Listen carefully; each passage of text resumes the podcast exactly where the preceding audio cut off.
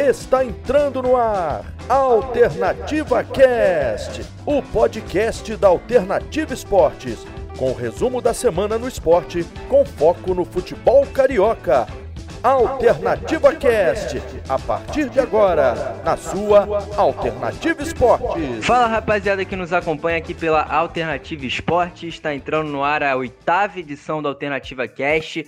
Já estamos fazendo isso algumas semanas já, sempre debatendo aqui tudo de melhor do futebol carioca que acontece, seja no Campeonato Brasileiro, Copa do Brasil ou Libertadores. E claro, hoje a gente também vai debater tudo o que aconteceu na 11ª rodada do Brasileirão, já avisando os duelos da quarta fase da Copa do Brasil e claro, a partida do Flamengo na próxima terça-feira, dia 22, contra o Barcelona de Guayaquil pela Libertadores. Eu sou o Lucas Garcia, vou estar apresentando o programa para vocês e hoje ao meu lado estão o nosso querido comentarista Daniel Henrique e o nosso repórter João Pedro Ramalho. Então vou começar aqui as apresentações, já chamando o João, Quero perguntar como é que ele tá, desejar um bom resto de dia para ele também e já pedindo para ele fazer é, qual que foi o destaque dessa última rodada que os cariocas todos se deram mal. Nenhuma vitória pra gente, né, João? Fala, meu parceiro Luca. Bom dia, boa tarde, boa noite para você que tá ouvindo a gente. Um abraço também pro Daniel.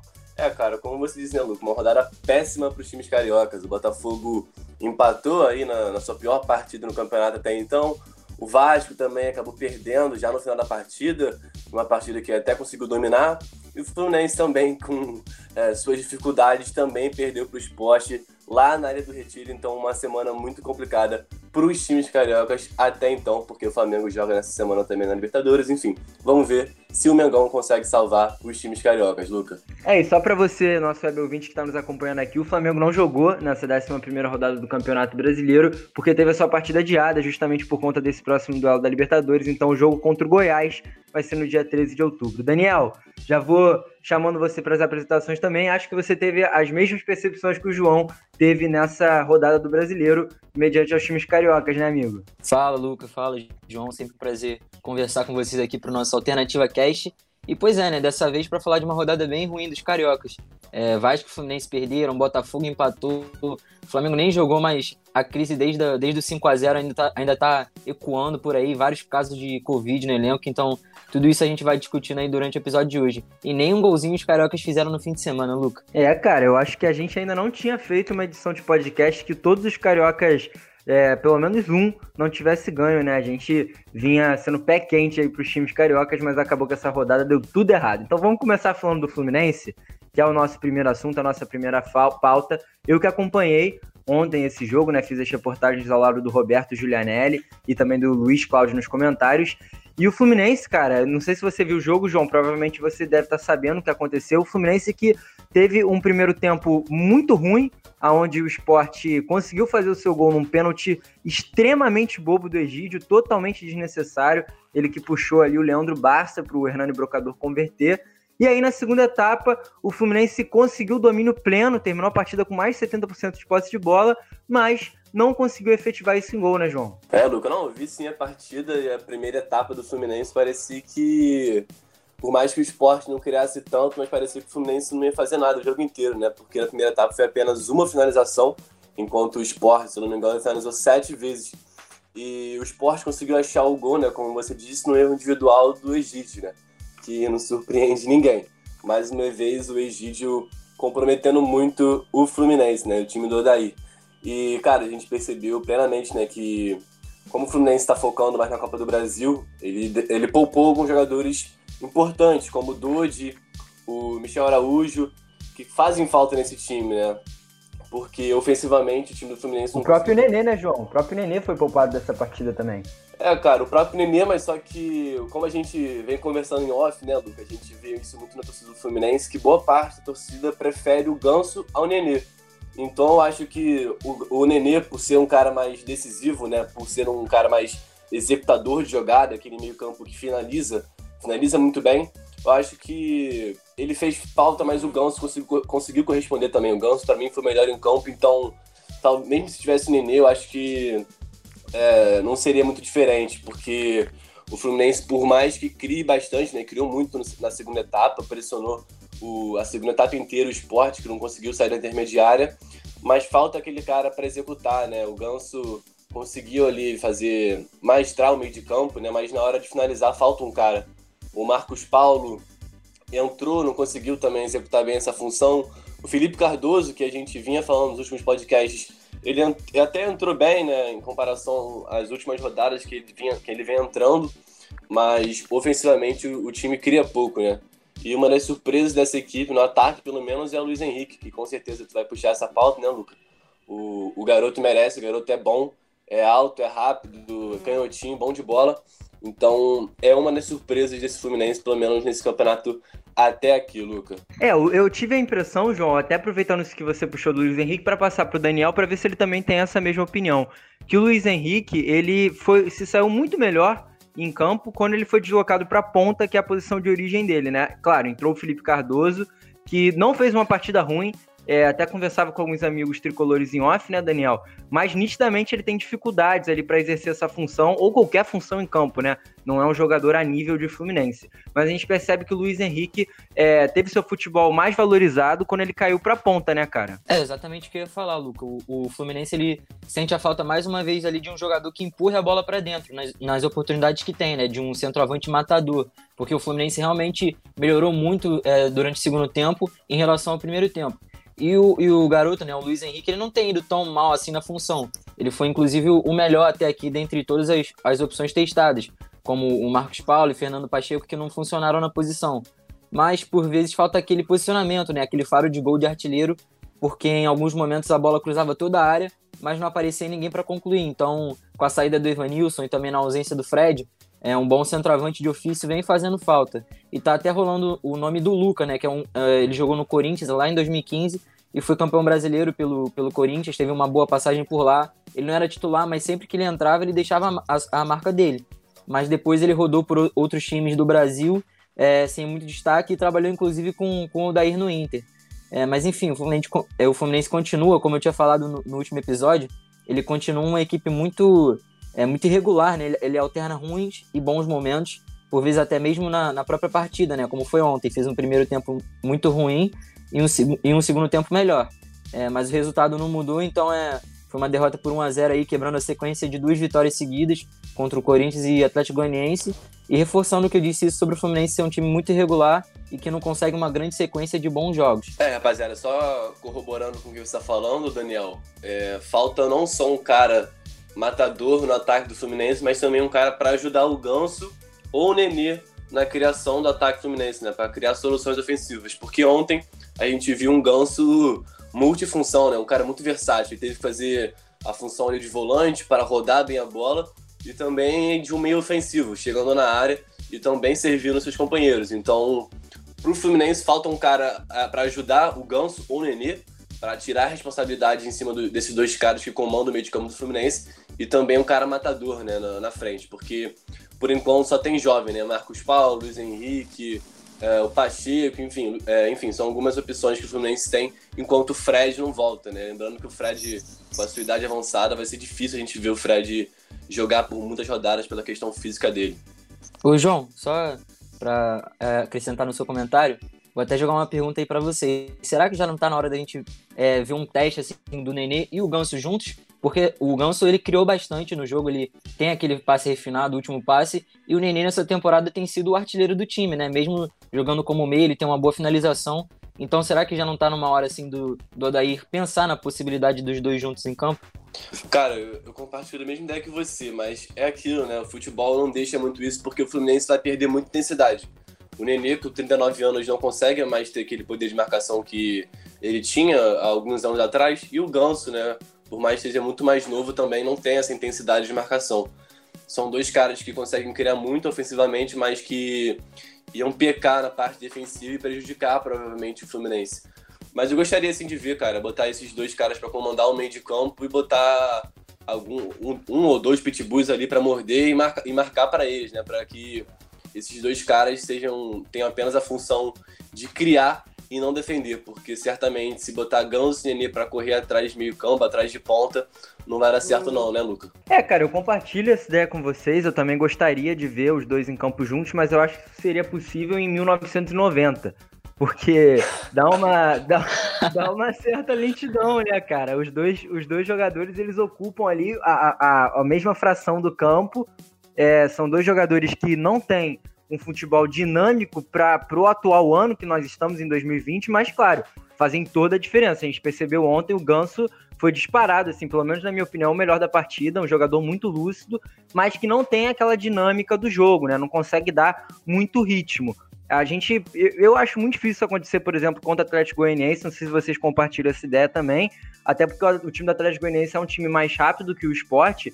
E a gente percebeu ontem, só é, retomando também esse assunto, esse assunto da partida contra o esporte, já arredondando e fechando essa pauta, um ponto positivo, ao meu ver, foi o menino André, cara. Ele que jogou um tempo só, saiu no segundo tempo porque estava amarelado, coisa e tal, mas ele apresentou uma boa qualidade para uma estreia entre os profissionais ali como titular e conseguiu dar uma dinâmica nesse meio de campo, podendo até ser uma solução quando o Hudson não puder jogar. Ao meu ver, ele é até melhor que o Hudson. Não sei se vocês compartilham. Queria primeiro que o João comentasse um pouco disso. É, Luke, eu acho que o André pode ser sim uma opção para o meio de campo do Fluminense, mas é muito jovem, né?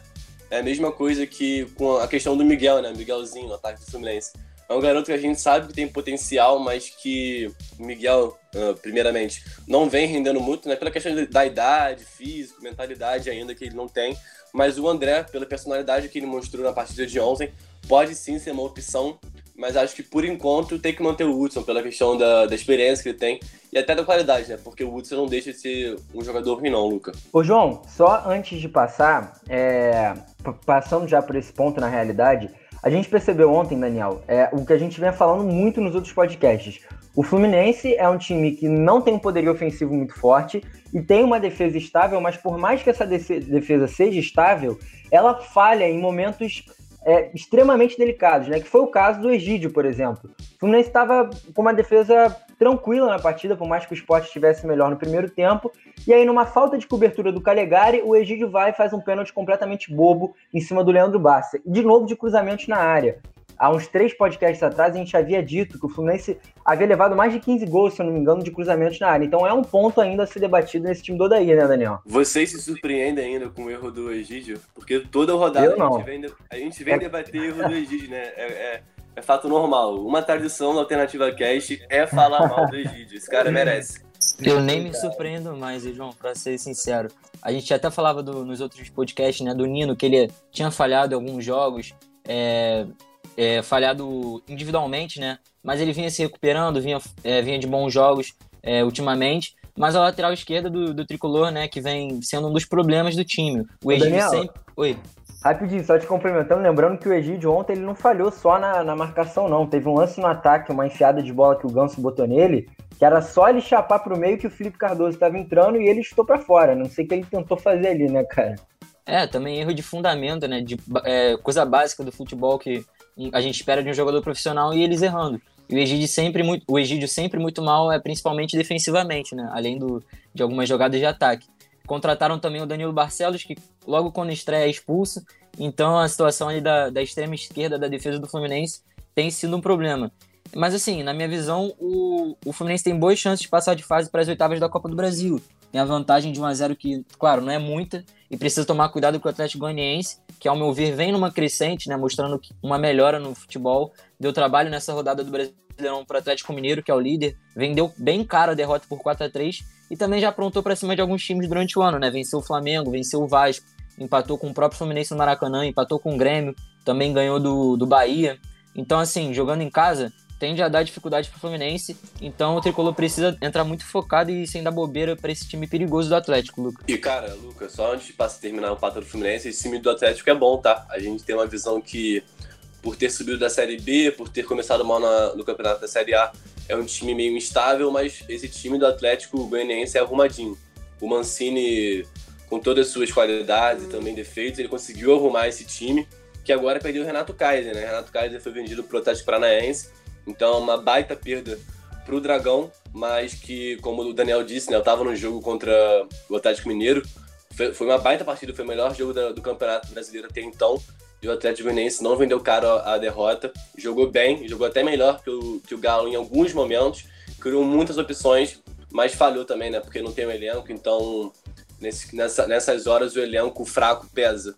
Mas, enfim, essa, essa, essa decisão para a oitava de final tá tudo em aberto mas eu acho que o Fluminense tem total condição de segurar o placar e avançar tranquilamente para as oitavas, Luca. É, lembrando, rapaziada, que obviamente a nossa Alternativa Esporte vai transmitir esse jogo na quinta-feira, a partir das 8, 8 horas da noite, né? Aquele horário clássico já de pré-jogo, a partir das 7h30 a gente entrando, com a narração do Kleber Pisão, eu, Luca Garcia nas reportagens e nosso companheiro aqui do podcast também, Renato Ximenes, nos comentários. Então, vou entrar já na zona dos palpites, que a gente sempre erra, todo mundo gosta de errar palpite, eu acho que ninguém acertou ainda um jogo. Vou começar contigo, Daniel. Quanto é que você acha que vai ser esse jogo, cara? Cara, eu arrisco um, acho que um a um.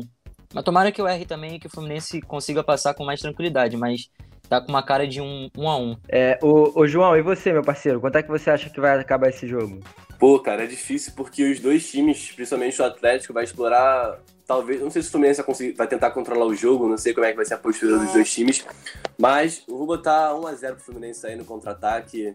Vou botar Nenê, gol do Nenê. Ó, eu tô achando muito que esse jogo tá com cara de pênalti, cara. Acho que o Atlético Goianiense ganha de 1 a 0 mas o Flusão passa nos pênaltis para desespero aí da torcida tricolor. Então, rapaziada, encerrando esse papo do Fluminense, vou aproveitar uma situação extremamente semelhante que aconteceu em dois times cariocas. O Fluminense dominou o jogo contra o esporte e perdeu por causa de um pênalti extremamente bobo ah, cometido ali pelo Egídio. E o Vasco dominou o Curitiba o jogo inteiro também e perdeu também por causa de um pênalti extremamente bobo do Iago Pikachu, até uma jogada muito parecida já no final do segundo tempo e deixou escapar pontos importantes. O Vasco podia dar um salto muito importante na tabela, né? Se o Vasco é, tivesse ganho essa partida, iria chegar à mesma pontuação do Atlético Mineiro, iria colar ali na liderança e perde para o Curitiba que está lá embaixo, um resultado complicado, que também abaixa um pouco a confiança, já visando o próximo duelo contra o Botafogo pela Copa do Brasil, né, João? Não, é sim, Luca, com certeza, mas a gente tem que levar em conta alguns pontos, né? Que acho que o principal ponto dessa partida é a ausência que o Benítez faz nesse time, né? O Benítez, impressionante, é o motorzinho do time. Sem ele, parece que o Vasco não tem criatividade nenhuma, né? João, sem ele sem o Andrei, né, cara? Porque a ausência dos dois é impressionante como muda a temática do time, né? Muda, muda sim, mas eu venho gostando até, cara. Eu ia falar isso agora, que o Bruno Gomes jogando ali de primeiro volante jogou bem até, na minha opinião, o esteio do futebol dele que ele apresentou agora com o Curitiba. E o Marcos Júnior, que vinha sendo, muito, vinha sendo muito contestado ao longo do ano, é, conseguiu recuperar seu futebol desde aquela partida pelo Brasileirão contra o Botafogo ainda. Aí na Copa do Brasil ele também jogou bem e ontem, mais uma vez, também atuou de forma segura. Mas o Andrei faz sim muita falta, mas o Benítez é impressionante, né, cara? Sem ele, o Vasco não funciona. Tanto que na primeira etapa foi um jogo muito morno. O Vasco, principalmente, não conseguiu criar nada. A única chance de perigo, assim, na primeira etapa, pro lado do Vasco, foi um chute do Cano, que também é outro jogador impressionante.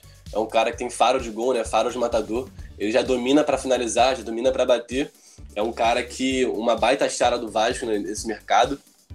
Mas voltando à questão do Benítez, sem ele o meio de campo do Vasco não cria, né?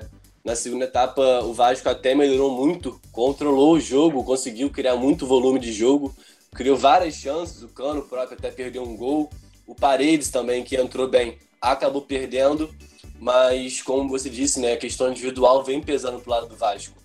Porque se no meio de campo, Bruno César é um cara, foi nulo né, na partida mais uma vez, é um cara que não cria nada, é um cara muito lento, que não marca, que não recompõe e também não ajuda na transição ofensiva. Então, um cara que pesa para esse time do Vasco que na, joga na posição do Benítez, né? O Benítez faz muita falta nesse meio de campo. O Baixos, quando entrou, também não correspondeu mais uma vez, né? Felipe Baixo jogando um pouco abaixo. E o Iago Pikachu, cara. O Pikachu vem sendo muito contestado pela torcida do Vasco já há algum tempo, né? É, eu até entrei nas redes sociais do Vasco agora, agora há pouco, e eu vi muitos pedidos pro Tenório jogar. Tenório da base entrar no lugar do Iago Pikachu, que não vem se firmando nessa temporada, né? A gente, a gente lembra de Iago Pikachu nos últimos, nas últimas temporadas, um Iago Pikachu totalmente diferente do que ele é hoje. E essa partida de ontem ele acabou falhando, fez um pênalti bobo, chegou atrasado, se eu não me engano, no jogador Robson, atacante do Curitiba. Fez um pênalti, ele mesmo assumiu, né? O Miranda, é, zagueiro da base, falou que o Iago Pikachu assumiu. Enfim, erro individual que custou a derrota para o Vasco. E só fazendo uma ressalva importante, que a zaga do Vasco foi muito segura nessa partida. Eu até achava que ia pecar, ia faltar solidez, porque o Marcelo Alves falhou né, nos jogos que ele entrou contra o Atlético Goianiense. Ele falhou, tomou dois gols em cima dele, né, do Renato Kaiser. mas ontem foi muito segura, foi até, para mim, ali do quarteto defensivo, foi melhor em campo. Então, uma grata surpresa aí que talvez pode ser uma das opções caso o Castan e o Ricardo Graça se contundam, né? Tem agora o Miranda e o Marcelo Alves recuperando seu futebol, Luca. É, o Ricardo Graça, no caso, tá machucado, né? Lembrando que ele foi uma ausência nessas últimas duas partidas do Vasco, porque ele tá lesionado. E o Castan foi um dos jogadores poupados junto ao Benítez, o Vasco muito mudado. Mas você falou um ponto importante, João, que é o Vasco vem pecando em algumas é, atuações individuais que atrapalham muito o time, né? Recentemente teve o Ribamar perdendo um gol inacreditável no jogo que o Vasco precisava, se não me engano, foi até contra o Atlético Goianiense. Agora o Iago Pikachu comete esse, comete esse pênalti extremamente bobo. Mas ontem, ao meu ver, um jogador evoluiu que foi o Thales Magno, né, Daniel? A gente vinha falando que ele estava bem abaixo do esperado. Claro, não fez uma excelente partida ontem, mas já mostrou um pouco do que é o jogador que a gente espera que ele seja, né? Partindo para cima, acertando jogadas que ele havia errado muito contra o Botafogo. Ontem já, já deu indícios de que está numa crescente novamente após alguns jogos ruins, né, Daniel? É isso, Luco. Acho que vocês resumiram muito bem já o que foi a partida, né? Foi uma partida mais, mais para morno do que para quente, né? E foi uma derrota ruim para o Vasco, até porque jogou melhor em grande parte do jogo e só levou o gol por conta de um pênalti bobo cometido pelo Pikachu, que foi muito parecido com o pênalti que o Egídio fez ah, no jogo do Fluminense, né? E nas melhores chances do Vasco, o goleiro do Curitiba, Wilson, estava lá para pegar, pegou até pensamento, e a única que passou foi é, por ele também levou sorte que acertou a trave depois de um chute muito bonito dele, que você estava falando, do Thales Magno. É, ele jogou um pouco melhor, né? Teve uma atuação um pouco acima do que ele vinha tendo, é, como você falou, partindo para cima, finalizando, buscando o jogo. E quando o Thales Magno tá bem, faz bem pro time do Vasco. Agora, é, também como vocês já disseram, o Benítez faz muita falta nesse time e mais uma vez fez. O Bruno César não teve o mesmo nível de atuação é, que o argentino tem. E é uma derrota ruim, principalmente pensando na tabela, né? Porque era uma boa, uma boa chance do Vasco pular para vice-liderança, ficando ali só um ponto atrás do Atlético Mineiro já que o Inter e o Palmeiras também não venceram o Flamengo, ou não venceram e o Flamengo também nem jogou, né? Então é, uma, é uma, um resultado que vai, pode fazer falta lá na frente. Mas claro, a gente tem que lembrar que o Vasco poupou alguns jogadores, é, principalmente a, a, zaga, né? A zaga foi bem, mas é o Ricardo Graça machucado e o, e o Leandro Castan foi poupado. É, no meio de campo o Benítez, o Benítez também não jogou. E a tendência é que esses jogadores entrando, o Vasco, sem ele, já fez uma boa partida. Com eles entrando, a tendência é que o time é melhore mais ainda. E daqui a pouquinho também a gente pode falar sobre o clássico e a tendência é que a gente tenha um bom jogo nesse clássico, né? Com a volta desses jogadores. Então, Daniel, além do Castan e do Ricardo Graça, o Vinícius também tá machucado. O Henrique e o Felipe Bastos não começaram jogando essa partida contra o Curitiba, poupados. E o Ramon foi diagnosticado com Covid e também não pôde participar. E aí o Vasco sofreu duas polêmicas, né? Teve o pênalti do Curitiba que foi marcado, auxiliado pelo VAR, e depois um lance no Neto Borges que o ato de vídeo não foi acionado, mas o juiz entendeu que não foi é, lance de pênalti, entendeu que a jogada foi legal. Esses dois lances corroboraram pela oitava participação negativa do VAR em jogos do Vasco, é o time que mais foi afetado até aqui. E aí eu queria começar contigo, João. Você achou que foi pênalti no Neto Borges ou você entendeu também, igualmente ao juiz, que foi lance normal?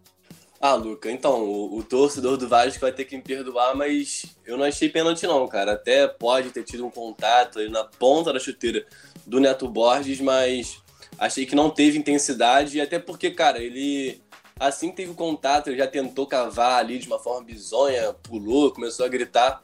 Então, eu acho que pela intensidade e pela forma que pegou, não pegou em cheio assim para ser uma penalidade assim tão clara eu acho que não foi pênalti não, Luca. Para mim, eu vou, eu vou continuar com a decisão do árbitro. Concorda com ele, Daniel? Eu concordo, Luca. Inclusive, eu acho que ele só caiu porque ele tentou jogar a bola mais, mais assim à frente, viu que a jogada não ia dar em nada, e aí ele acaba é, com o mínimo contato ali, é, tentando simular um pênalti para ver se o juiz cai. É, Exatamente, marcaria. também acho a mesma coisa. Ele viu é. que não ia dar em nada e tentou cavar um pênalti ali já aos 47. Pois é, já ele tava no finalzinho, né? Eu achei muito parecido com o lance do Caio Alexandre na partida contra o Santos. Não sei se vocês concordam, por isso que eu fiquei um pouco na dúvida, porque o Caio Alexandre foi falta. Ah, não, acho que foi diferente, porque o Caio Alexandre chegou muito duro no cara, né? No, no, acho que foi o Pituca, se eu não me engano. Foi um lance que até o juiz deu vermelho, né? Voltou atrás, porque realmente era para amarelo, ele deu um, um calção ali, uma banda, mas até chegou um pouco solando, né? Mas deu sorte que não pegou no cara no Pituca, porque senão aí sim era para ser expulso. Mas nesse caso aí o cara, o, o, defensor do Curitiba, acho que pisou na ponta da chuteira do Neto Borges, mas não foi com intensidade para acabar com a jogada. Até porque a jogada já tinha acabado, porque o Renato Borges botou na frente e a bola até sairia em escanteio, se eu não me engano, né? Então, para mim, nada a marcar. Para mim, o árbitro acertou, Luca. É, eu também achei os lances diferentes, até porque no, no lance do Caio Alexandre, né, ele vai até com o pé mais alto, chega até a acertar a canela do, do Pituca, mas antes ele pega a bola e por isso que ele não foi expulso. Mas a altura do pé é um pouco diferente, é, enquanto um vai na, mais para a canela, o outro tá pisando na pontinha do pé, então acho que é, os lances não, não, se comparam tanto assim, não. Então, antes da gente começar falando pro, já do clássico, né, pela quarta fase da Copa do Brasil, vamos falar um pouquinho antes do Botafogo. O Botafogo, que é o assunto da vez, acabou empatando mais um empate, é, se tornando definitivamente o rei dos empates aí ao lado do Grêmio, né? Impressionante, o Botafogo não consegue ganhar, não consegue perder também pelo brasileiro, só empata. E um jogo muito esquisito que o Botafogo fez, né, João? Contra um Santos muito ofensivo que dominou a partida inteira, finalizou 26 vezes e o Botafogo teve apenas quatro finalizações e agora com esse empate sem gols se concretizando aí como o terceiro pior ataque do Brasileirão, né, João? É, então, Luca, a postura do Marinho, né, em chorar depois do, do término da partida, não sei se por alguma questão pessoal ou se pela questão mesmo futebolística, né, porque ele fez uma partidaça ontem, o Marinho, criou tudo, defendeu até uma bola impressionante, né, o Marinho joga muito, para mim é o, é o melhor jogador do campeonato brasileira até então. Fez uma parte da ação ontem, o Santos criou muito, né? O Botafogo fez sua pior partida, acho que para mim no ano até, ao lado ali do jogo contra o Internacional, que o Botafogo perdeu no caso, né, de 2 a 0 em casa, mas até criou muito mais que ontem. O Botafogo não criou nada, principalmente no segundo tempo, né? Mas vale lembrar que o Botafogo estava com um time meio alternativo, né? O Bruno Nazário, o Honda, que são os caras que pensam o jogo do Botafogo, não estavam em campo. Então, a gente já esperava isso, né? Que o Botafogo ia pecar na criatividade, porque o Renteria é um jogador mais físico, né, de, de marcação, e o Caio Alexandre, por mais que também tenha um poder criativo, não é a principal característica dele. É um jogador de muito mais mobilidade, de rodar a bola, mas que no quesito criatividade, o Nazário e o Honda comandam esse meio de campo. Então o Botafogo com time alternativo, também sem o Foster, sem o Foster, perdão, para ajudar a saída de bola, também foi prejudicado, né? O Botafogo não conseguia sair jogando, era só o chutão tentando achar o Babi como referência, ou até mesmo o Calu. Então, o primeiro tempo do Botafogo até foi um pouco equilibrado com o do Santos. O Santos acabou a primeira etapa superior ao Botafogo, mas não tanto quanto foi a segunda etapa. No segundo tempo, o Botafogo não jogou, impressionante. Não teve, acho que foi uma finalização apenas, nenhuma chance real. E em comparação ao Santos, que criou muito e não conseguiu marcar, né? Não conseguiu abrir o placar e sair com os três pontos muito em função do Gatito Fernandes, né? Mais uma vez, o, o paraguaio salvando o Botafogo. E na de hoje, né? Desde que ele chegou, ele vem representando bem a camisa do Botafogo. E ontem foi o melhor em campo para mim, mais uma vez pegando tudo. E é impressionante, né, cara? Como esse cara agarra, né, Luca? Agarra muito, né, João? E salvou o Botafogo. Ele fez ali no mínimo umas três defesas difíceis. No primeiro tempo, pegou um chute lá do Arthur Gomes, fazendo um golaço. E aí, Daniel, queria aproveitar o gancho que o João lembrou que o Botafogo jogou sem três zagueiros, né? O Botafogo veio com o Canu Marcelo Benevenuto e entrou com Renteria, uma das novidades no time do titular, claro, lembrando que o Honda foi poupado, como o João bem disse. E a gente ia pedindo isso aqui no podcast, né, né Daniel? Que o Botafogo podia tentar mudar esse estilo de jogo. O autor fez essa mudança, mas o que, que você acha que não deu certo? Você acha que não deu certo o fato do Botafogo estar com dois zagueiros e antes estar acostumado a jogar com três? Ou você acha que essa formação sem o Rafael Foster pode dar certo, porém com o Honda e Nazário em campo? Olha, Luke, ele mudou, né? Fez essa mudança tática no time, mas também mudou as peças e poupou alguns principais jogadores do time. Então, ele fez a, é, promoveu essa mudança tática que a gente vinha pedindo, mas não foi com os jogadores certos, né? Claro, pensando na, no jogo de volta da Copa do Brasil. Então, o Autori não adotou o sistema com os três zagueiros, ele tira o Foster do time. E no meio também não podendo contar com o Nazário e poupando o Honda, ele vai com o Carlos Alexandre, Renteria e o Davi Araújo. E com isso ele tenta segurar mais os laterais, o Vitor Luiz e o Fernando, para tentar anular aquele trio de ataque do Santos, né? Que tinha o Marinho, uma fase excelente, o Arthur Gomes também jogando muito bem e levou muito perigo nas finalizações que foram defendidas pelo Gatito. E para completar o trio ali, o Raniel, que acabou não aparecendo tanto assim durante o jogo. É, não funcionou tão bem assim o esquema, porque o Santos é, foi o Santos que teve as melhores chances, né? Eles não venceram o jogo por erros dos atacantes, finalizações erradas, porque por várias vezes ficaram de frente para o Gatito e desperdiçaram excelentes chances. E o Botafogo também perdeu muito na criatividade ofensiva. é, foram poucas as chances que teve durante o jogo. E as melhores que teve foram em bolas aéreas, né? Com o Benevenuto e também com o Canu. O Canu e o Babina, né, na verdade.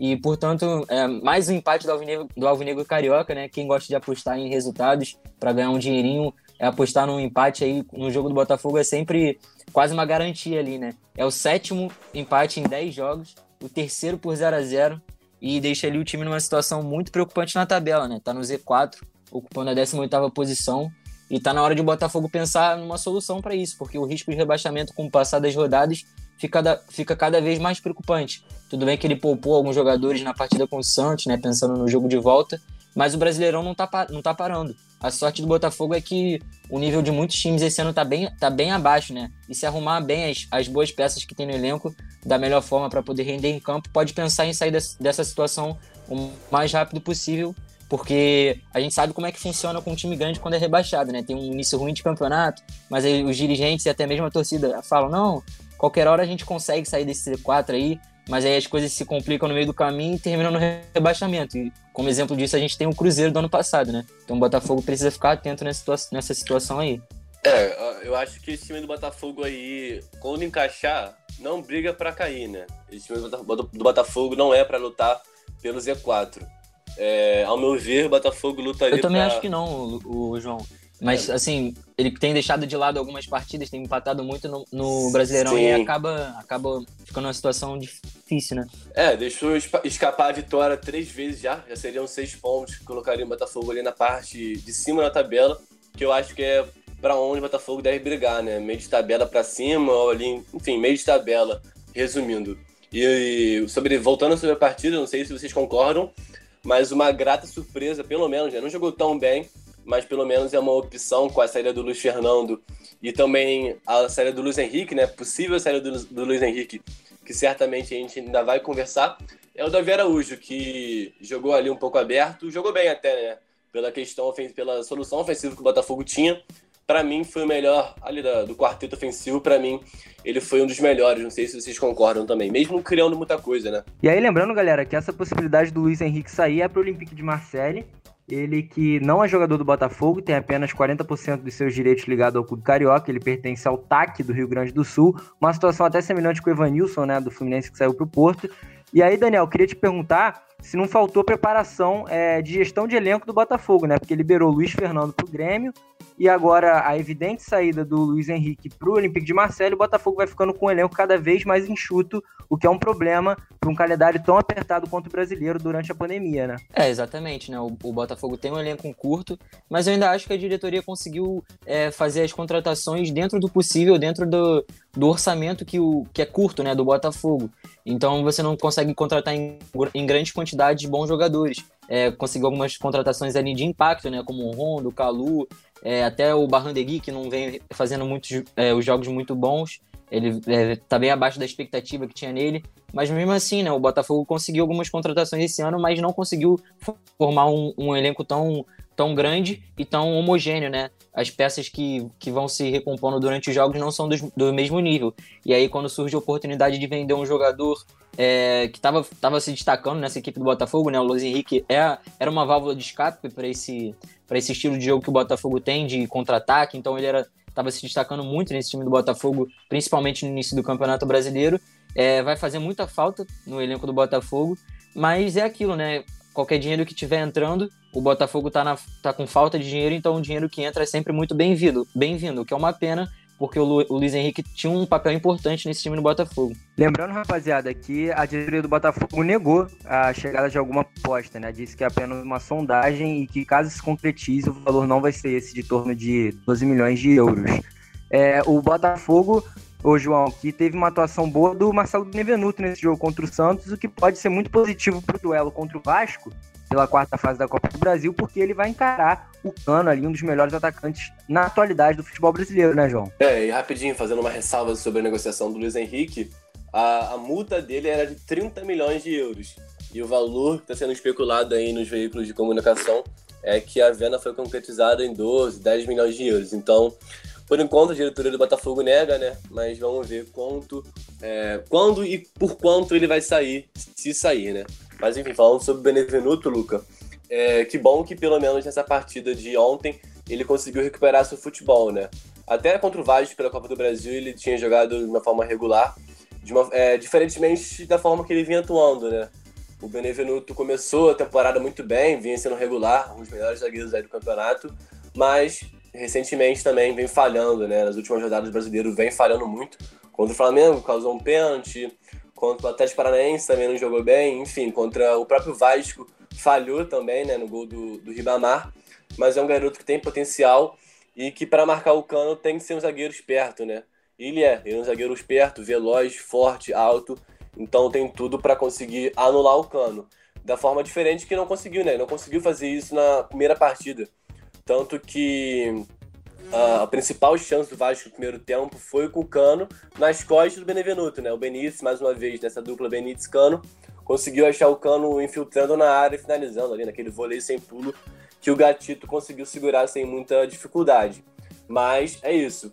O Benevenuto tem que voltar a apresentar o futebol que vinha apresentando e da forma que apresentou ontem, né? Um zagueiro seguro, que dá a solidez defensiva que o Botafogo está precisando e vai precisar muito nessa partida de quarta-feira contra o Vasco. Decisão, se o Botafogo quiser avançar, né? O único título que o Botafogo pode ganhar nessa temporada.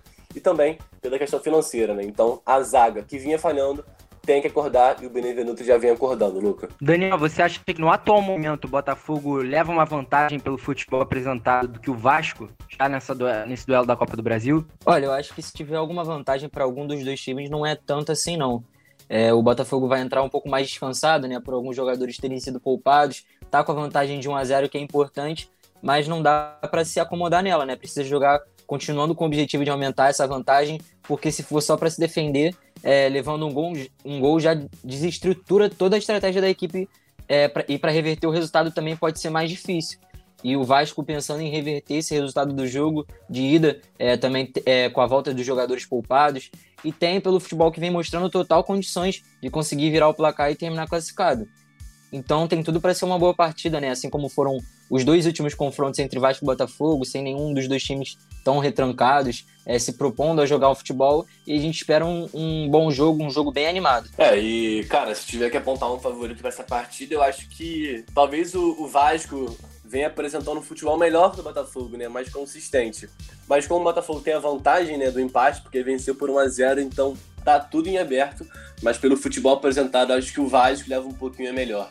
Então é isso. Se o, o Vasco vem apresentando um futebol melhor e o Botafogo tem a vantagem, então eu acho que vai ser um jogo, um jogo muito mais aberto do que foi o primeiro jogo, né? O Botafogo e Vasco fizeram um jogo muito mais truncado, com poucas oportunidades no primeiro jogo, mas né, nessa, segunda, nessa segunda fase, né, nesse, nesse, segundo jogo do clássico, eu acho que vai ser um jogo muito mais aberto, porque o Vasco precisa vencer e o Botafogo também não pode ficar se defendendo se quiser avançar para as oitavas de final, Luca. É, lembrando, obviamente, também a Alternativa Esporte vai fazer a transmissão dessa partida a partir de 9 horas lá no pré-jogo, Vasco e Botafogo se enfrentando ali em São Januário, duelo de volta com a narração do Thiago Giulianelli, reportagem do nosso Daniel Henrique está aqui e comentários de Luga Garcia, que sou eu.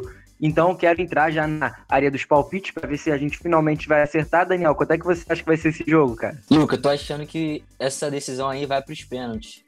É, acho que vai ser 2 a 1 um pro Vasco, mas nos pênaltis a estrela do Gatito Fernandes, que é um, é um defensor de pênalti nato, então eu acho que ele vai pegar e vai conseguir botar o, o Botafogo nas oitavas de final. Concorda, João? Concordo plenamente, mas só vou trocar o placar. Acho que vai ser 1x0 gol do Cano. E nos pênaltis, o Gatito salva mais uma vez o Botafogo, né? Como vem salvando há muitos anos já. Eu, eu tô achando que vai ser empate esse jogo, mas, mas vou com vocês. Também acho que o Vasco vai ganhar por 1x0. E nos pênaltis o Gatito salva aí, tá agarrando muito é, Botafogo vai sofrer quando ele for definitivamente punido lá por aquele chute no VAR. Rapaziada, já encerrando então esse assunto do Botafogo para entrar no Flamengo. O Flamengo que joga amanhã, terça-feira, dia 22 de setembro, contra o Barcelona de Guayaquil, na cidade de Guayaquil, na, sem altitude, né? Lembrando que é no nível do mar, então o Flamengo não tem essa desculpa. É, é, lembrando que o Flamengo veio de uma derrota vexatória por 5 a 0 contra o Independente Del Valle e a zica tá solta, né, meu irmão? Já foram seis jogadores contaminados pela Covid-19. É, o Felipe Luiz, o Isla, o Diego Ribas, o Michael, o Mateuzinho e o Bruno Henrique. E aí, o Flamengo fica sem lateral direito, né? Chamou o menino Natan, Guilherme Bala, Rodrigo Muniz e o João Lucas para viajarem de última hora, que eles só vão chegar para o jogo, não treinaram. Lembrando que o Flamengo teve um treino a menos também no domingo, não conseguiu realizar o seu treino por causa das cinzas do, do vulcão lá que está em ativa no Equador. Então, uma situação muito complicada, né, Daniel? Vamos ver o que, que o Domi vai fazer, porque ele já tá hiper pressionado, agora com o elenco totalmente desfavorável, né, Daniel? Cara, parece que tá tudo errado, né, pro Flamengo. É, é Covid e agora até fumaça de vulcão. Então, tô sentindo que vai dar problema pra esse Flamengo, hein? Pois é, se já não bastasse a derrota por 5 a 0 os desfalques já tinham por lesão e suspensões também, como era o caso de, do Gabigol lesionado, Pedro Rocha também lesionado e o Gustavo Henrique expulso mesmo no banco. Agora ainda vem essa notícia e aí. Diego Alves, né, cara? Diego Alves e é verdade, ainda tá tinha o Diego Alves. É. E ainda vem essa notícia aí de onda de jogadores infectados pela Covid. Então, realmente, o Flamengo não tá em uma fase de muita sorte, a bruxa tá, tá solta lá na Gávea. E já tem logo na terça-feira contra o Barcelona. E para completar, ainda tá rolando uma nuvem de fumaça na cidade de Guayaquil por conta de uma, de uma erupção de vulcão ativo lá numa cidade próxima. E nem treinar eles estão conseguindo. E aí o Flamengo como você falou, né, convocou às pressas alguns jogadores para poderem viajar para o Equador e comporem o elenco para essa partida.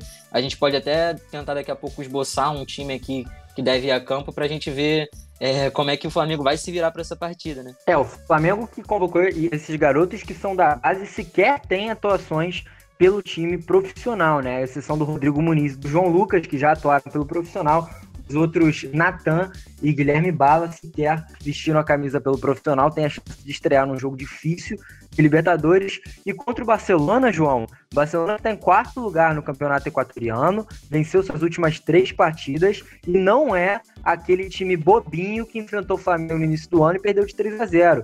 Sim, claro, é o mesmo elenco, mas numa fase diferente, numa fase melhor, e o Flamengo numa fase infinitas vezes pior, né, João?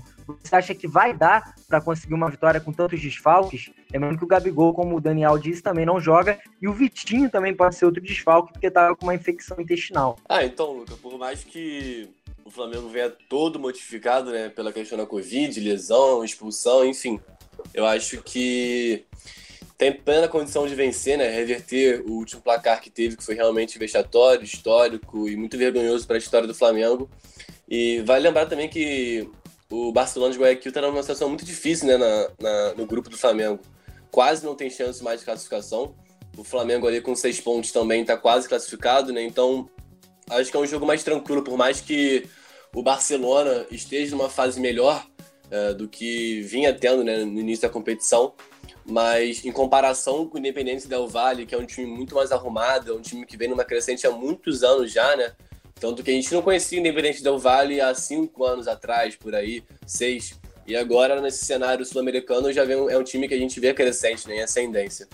Então, para essa partida de amanhã contra o Barcelona, acho que o Flamengo tem total condição, pela condição do elenco que tem, né? Por mais que tenha jogadores com Covid, enfim, é um elenco superior, é um elenco campeão de Libertadores brasileiro e que tem tudo para ganhar. Mas o Dome vai ter algumas questões aí, algumas problemáticas pela questão que vocês disseram, né? Covid, a gente nem sabe, né? Acho que não está confirmado ainda quem vai a campo. Ainda não está confirmado se os jogadores que estão com Covid vão ao campo. Vocês já sabem disso? Se eles vão poder jogar? Foi a contra a contra a contraprova deu positivo também, João. Todos eles estão realmente contaminados. Os seis. Toda, Isla, então. lembrando que é Isla, é Diego Ribas, Bruno Henrique, Michael, Mateuzinho e Luiz. É, então, então o Flamengo com todas essas baixas vai ter que se virar, né? Vai ter que ter um Everton Ribeiro decisivo vai ter que ter um Gerson também decisivo mais uma vez. O Ilharão também recuperando o futebol que ele vinha apresentando no ano passado, né? Enfim, o Domi vai ter uma baita dor de cabeça para conseguir mexer nesse time, com o Gabigol machucado, é, Pedro Rocha também, então é um time totalmente modificado que vai ter que vencer para para segurar a sua segunda colocação, né? Talvez até almejar uma primeira colocação e avançar de forma tranquila para as oitavas e defender o, o, seu bicampeonato. E isso também se nenhum outro teste for, for feito aí durante esse período entre é, antes da partida e mais algum outro jogador for, for contaminado, né? Porque eles estavam é até eles ali treinaram juntos, juntos é. né, cara? É, exatamente. É. Foram quantos jogadores? Foram seis jogadores contaminados? Quantos? Seis, seis jogadores. jogadores. Seis jogadores. É, então, a gente já... É, é meio difícil, né, a gente afirmar se outros jogadores vão ter, mas seis jogadores contaminados é difícil não ter uma contaminação em, em, grande, em, grande, em grande parte do elenco, né? Se seis jogadores já estão, eu acho que outros jogadores daqui a pouco vão aparecer e tomara que não apareçam até amanhã, né? Porque amanhã é decisão, o Flamengo precisa vencer. Então, e o Flamengo convoca mais quatro meninos, né? E torcer também para nenhum dos meninos pegar Covid nesse meio termo aí. Muito complicado a situação. Cara, e é, compli é complicado também botar menino para jogar Libertadores, né? Imagina você ali que nunca jogou pelo profissional, né? Não tem nenhuma experiência uh, com o elenco profissional, ter que jogar um jogo decisivo, vindo de uma derrota histórica por 5 a 0 pressão enorme em cima do elenco Imagina, tem um garoto de 18 anos para jogar um jogo de Libertadores na casa do rival, precisando vencer, é complicado, né? Coitado desses meninos, mas Flamengo é assim, vai ter que honrar a camisa, né, não, Luca? É, e, e, eu acho assim, a minha opinião é que eu acho que essa partida tinha que ser cancelada, cara, até porque é um perigo para os jogadores do Barcelona de Guayaquil, né? Nunca se sabe, os jogadores do Flamengo podem estar num período de incubação do vírus e pode ter muito mais gente contaminada que pode acabar passando para os jogadores do Barcelona e aí ficam dois times do grupo inteiros contaminados. É uma situação realmente muito complicada, mas a Comebol já disse que vai manter o jogo. E João. É, ô, Luca, rapidinho, só complementando o que você está falando, acho que só vai cancelar o jogo mesmo se na hora do jogo, né, a gente tiver aqueles testes que comprovam que mais jogadores estão com Covid. Aí eu, vai eu acho difícil, cara, porque o, o, Boca Juniors teve seu jogo feito com mais de 15 casos no elenco. Ah, então realmente é uma situação difícil, né? Mas é porque a gente vem vendo no Campeonato Brasileiro também, em outras competições, no Argentino também teve isso. É, se não me engano, a primeira rodada entre São Paulo e Goiás, os jogadores do Goiás tiveram positivo antes do jogo, aí o jogo foi cancelado. Na Argentina também foi a mesma coisa. Então, não sei, né? Assim, antes do jogo, a Comembol vai ter um protocolo para confirmar se, se, os jogadores do Flamengo, mais jogadores do Flamengo no caso, vão estar com Covid e caso estejam, se a Comembol vai cancelar, né? Mas como você está falando, a gente duvida, né? Porque tem dinheiro envolvido, enfim, tudo. E rapaziada, também esse problema aí de contágio, né, em cadeia, no elenco era um risco que a gente sabia que poderia acontecer. E com viagens, viagens internacionais, né, para disputar Libertadores, isso fica ainda mais possível. E aí aconteceu com o Flamengo. A gente espera, claro, que os atletas, atletas fiquem bem de saúde e se recuperem o mais rápido possível, mas era um problema que todo mundo sabia que poderia acontecer, né? É, e aproveitar o que o João disse, Daniel. Quero ver se você consegue fazer esse exercício de esboçar o time. Nosso Roberto Juliané ontem me pediu na transmissão. Alô, Roberto, imagino que você ouviu o nosso podcast. E aproveitando isso que o João falou, cara, porque provavelmente o Ramonzinho deve ser titular na lateral esquerda, porque o René provavelmente vai jogar improvisado na direita. E o Ramonzinho ainda não começou uma partida é, entre os titulares, né? Ele já entrou ao decorrer do, do jogo, mas não começou ainda. É um menino muito jovem que vai pegar logo de cara uma pedrada dessa. Então, Daniel, qual que você acha que deve ser o time titular, ou pelo menos qual time você escalaria para essa partida? Bom, vamos lá, tentar esboçar alguma coisa aqui. É, vamos ter o César no gol. Aí na direita, o João Lucas, se ele realmente chegar a tempo para a partida, e se não conseguir, o Domi vai ter que improvisar alguém ali. Pode ser o Arão, puxando o Arão para lá. O Tuller, né? Botar um zagueiro ali não tem dado muito certo recentemente. Ou então inverter o Ramon, né? Ou então o René e o Ramon na esquerda. Mas vamos, vamos, vamos dizer aqui que o João Lucas vai conseguir chegar a tempo para o jogo. E aí na zaga, Rodrigo Caio Pereira. René na, na lateral esquerda. Meio campo com Gerson, Thiago Maia. Eu deixaria o Arão no banco, porque ele tá muito mal. E na frente o Everton e com a Rascaeta, né, também, armando o time. E na frente o Everton Ribeiro, Vitinho, se tiver condição de jogar, e o Pedro. É, no papel eu acho um bom time, assim. Daria tranquilamente para disputar bem o Campeonato Brasileiro e também essa partida Cara, contra o Barcelona. Imagina um time do Botafogo, do, Flam do Vasco, do Fluminense, com 5, 6 jogadores com Covid. Imagina o time que o Botafogo, Vasco, Fluminense iam entrar em campo. O Vasco teve, né, João? O Vasco teve, conseguiu ganhar, conseguiu pontos importantes no Brasileiro com 7 casos de Covid. Ah, não, é impressionante, mas o Flamengo tem uma baita, um baita time, né? É um time que seria titular em qualquer equipe do brasileiro, assim, pelo menos dos cariocas, e grande parte também dos times brasileiros. Enfim, seis jogadores com Covid, seis jogadores titulares, e o Flamengo, mesmo assim, consegue ter um baita time para jogar uma Libertadores.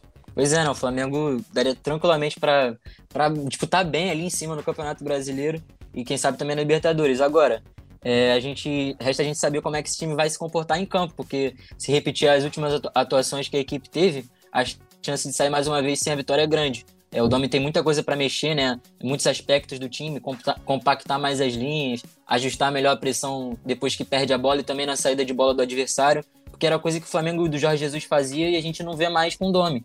E a gente até percebe um time cedendo mais a bola para o adversário e tentando sair em contra-ataques, o que não vem sendo tão efetivo e que pelos jogadores que o Flamengo tem de alta qualidade, né, não seria o óbvio, o óbvio a se fazer. E às vezes o óbvio é melhor do que inventar algo que não está sendo bem absorvido pelos jogadores. E resultado disso foram as duas últimas partidas terríveis que o Flamengo fez, né? É, sete gols em dois jogos. O, essa discussão que a gente teve aqui do elenco recheado do Flamengo só comprova mais o quão vexatório foi a derrota por 5 a 0 para o Independente Del Vale, claro, não tirando o mérito do time do Miguel Ramírez, que é realmente um dos melhores aí da América. João, você concorda com a escalação que o Daniel esboçou? Você mudaria alguma coisa? Não, cara, não mudaria não, porque não tem muita opção, né?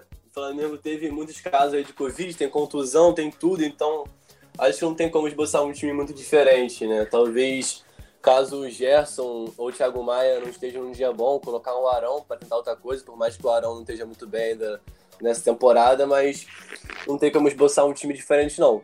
Por mais que uh, a maioria dos jogadores que vão entrar em campo não tenham um ritmo de jogo que nem os que estavam jogando, mas mesmo assim, acho que o Flamengo até entra como favorito, né? Mesmo com um time meio alternativo, acho que o Flamengo tem total condição de reverter esse placar é, vexatória na última rodada e se classificar, né? Porque se vencer já se classifica, né, Luca? Se vencer e o Independente Del Vale ganhar do Junior Barranquilha, tem a classificação praticamente encaminhada, né? Lembrando que o que essa, ambas as partidas são no mesmo dia, né? Só que o Junior Barranquilha Independente Del Vale se enfrentam a partir das nove e meia da noite. Flamengo e Barcelona de Guayaquil se enfrentam às 7h15. A alternativa vai transmitir com a ação do Roberto Giulianelli, reportagens do Almeno Campos e comentários do Romulo Diego Moreira. Eu mudaria um pouquinho o time que vocês falaram, deixaria o René na lateral direita, improvisado com o Ramonzinho na esquerda, porque o João Lucas não, não vai ter tempo de treinar, né? Eles vão chegar direto para o jogo. É, só reforçando, Daniel, que você havia dito, o Flamengo conseguiu treinar hoje. As cinzas não impediram o treino de ser realizado, então provavelmente também não impedir a partida de ser é, adiada, né? Independente dos casos de Covid. E eu entraria com o Arão, cara, porque eu acho que o Arão pelo menos tem o fator ali da jogada aérea, né? Por mais que ele esteja numa fase ruim, o Vitinho não faz nada, cara. Entre nós, o Vitinho é um dos piores aí do elenco do Flamengo. Então é isso, rapaziada. Tá chegando ao fim mais uma edição do Alternativa Cast. Lembrando que essa foi a oitava edição. É, agora, ao, após as nossas despedidas, o nosso companheiro Vinícius Sacramento vai fazer um resumão do que, que foi a rodada da, da, NFL. A NFL voltou. Lembrando que o nosso companheiro João Otávio Lauco está fazendo vídeos lá no nosso Instagram, falando tudo também sobre a NFL. Um novo esporte acompanhado aqui pela Alternativa Esporte. Então, vou começar as despedidas com você, João te desejando um bom resto de dia e também para você reforçar aí quais são os jogos que você vai participar nessa semana, meu parceiro. Valeu, parceiro Luca, mais um programão, né? Você puxando essa qualidade absurda aí no meio de campo, é, é Nenê, é Honda, é Ganso, é tudo, é tudo em cima de você, cara. Você é o nosso mestre aqui. E, cara, é, pra, ser, pra semana eu tô escalando pro jogo do Atlético Mineiro e Grêmio, lá no Mineirão. Então vai ser um baita jogo, né? Recomendo a todos ouvirem. Narração do querido Emanuel Santana. E, rapaziada, para essa semana, pegando fogo, né? Podcast, o próximo podcast vai pegar fogo, porque vai ter eliminação de time carioca, né? Ou Vasco ou Botafogo. E também vai ter ou classificação ou eliminação do Fluminense também. E também tem rodada da Libertadores do Flamengo. Então, é uma semana quente para os times cariocas. Se na semana passada também foi uma semana muito, muito cheia né, de, de resultados, muito cheia de jogos essa semana também vai ser ainda mais decisivo, né não, Luca? Gostei, gostei dos elogios, dando moral aqui para o apresentador, né, João? Valeu, vai ser uma semana realmente muito movimentada. Daniel, despedindo de você também, meu parceiro, que você tenha um bom resto de dia e também reforcei para a rapaziada, então, quais são os jogos que você vai participar nessa semana hiper movimentada da Alternativa Esporte. Valeu, Luca, nosso Benítez aqui, nosso maestro do Alternativa Cast, sempre comandando muito bem o nosso programa. Um abração também para o João. É sempre bom discutir futebol aqui com vocês. É, vou estar na quarta-feira no jogo do, do clássico, né? Da, da volta da Copa do Brasil. Vasco e Botafogo, às nove e meia da noite. Vou estar com a narração do Thiago Giulianelli, vou estar nas reportagens e o comentário aqui do nosso maestro, né? O nosso, nosso comentarista Lucas Gar Luca Garcia, que dessa vez vai mudar um pouquinho de função. É, mas a gente espera né, que essa rodada, esse meio de semana, seja melhor para os cariocas, que eles façam bastante gols, tudo que faltou de gol nessa, nessa, nesse final de semana tenha eles tenham guardado para esse meio de semana. A gente espera que o Fluminense consiga fazer uma, uma boa partida para se classificar, que o Vasco e o Botafogo também tenham uma partida muito boa e que o melhor vença e que o Flamengo consiga, apesar de todas, todos os desfalques, consiga dar uma viradinha na chave e sair com um bom resultado lá de Guayaquil, para que na sexta-feira o Renato Ximenes e o Vinícius Sacramento, junto com, com o nosso Benítez aqui, consigam ter um programa bastante, com bastante coisa para serem discutidas. Um abraço, até a próxima. Tá vendo, né, rapaziada? A puxação de saco para conseguir ficar aqui no programa, né? Rapaziada, só. tô brincando, tô brincando. Talento de todo mundo muito bom. Sempre programa excepcional. Então, resumindo essa semana para vocês: terça-feira, Barcelona versus Flamengo às 7h15 da noite na Alternativa Esporte. Na quarta, Vasco e Botafogo, como o Daniel já disse na quinta, Atlético Goianiense Fluminense. E na sexta-feira, o nosso Alternativa Cash, nova edição, resumindo tudo o que aconteceu nessa semana. Eu vou ficando por aqui também, mandando um abraço para todos vocês que nos acompanharam nessa jornada. E vocês vão ficar agora com Vinícius Sacramento resumindo a rodada da NFL. Valeu, rapaziada, até sexta-feira. Olá, meus amigos do Alternativa Cast. Por aqui, Vinícius Sacramento, estaremos juntos no episódio da próxima sexta-feira. Como nesse domingo não tivemos Fórmula 1, hoje eu vim resumir o fim de semana nos esportes americanos, em especial a NFL, ou futebol da bola. Infelizmente foi um domingo de muitas lesões sérias em astros de várias franquias. O meu San Francisco 49ers passou por cima do New York Jets, grande coisa, né? Por 31 a 13, Tom Brady finalmente venceu com o Tampa Bay Buccaneers, 31 a 17 em cima do Carolina Panthers. O atual campeão, o Kansas City Chiefs, venceu o Los Angeles Chargers por 23 a 20 com um chutaço de atenção, 58 jardas na prorrogação. Harrison Butker é o pai da criança. No jogo do horário nobre, um partidaço de Russell Wilson e seus Blue Caps que não deixaram Ken Newton entrar na endzone no último lance e o Seattle Seahawks acabou vencendo o New England Patriots por 35 a 30. Eu não posso deixar de comentar a Atlanta Falconizada do Atlanta Falcons. Para você que não pegou a referência, o meu amigo Carlos Oliveira, o Cantadas NFL do Twitter, criou esse termo justamente para quando uma equipe larga muito na frente no placar e toma uma improvável virada. E os Falcons fizeram jus à expressão. Abriram 20 pontos, ou seja, 3 posses de bola, e conseguiram perder para o Dallas Cowboys por 40 a 39 no último lance. A semana 3 começa na quinta-feira com o Jacksonville Jaguars recebendo o Miami Dolphins. Ah, e sobre a Fórmula 1, a gente fala mais no Alternativa Cast de sexta-feira. Valeu? Até lá! Você ouviu mais um episódio do Alternativa Cast. Apresentação de Luca Garcia, participação de João Pedro Ramalho, Renato Ximenes Vinícius Sacramento e Daniel Henrique, que também faz a edição. Para ouvir todos os programas, busque Alternativa Cast no seu agregador de podcasts. Até a semana que vem!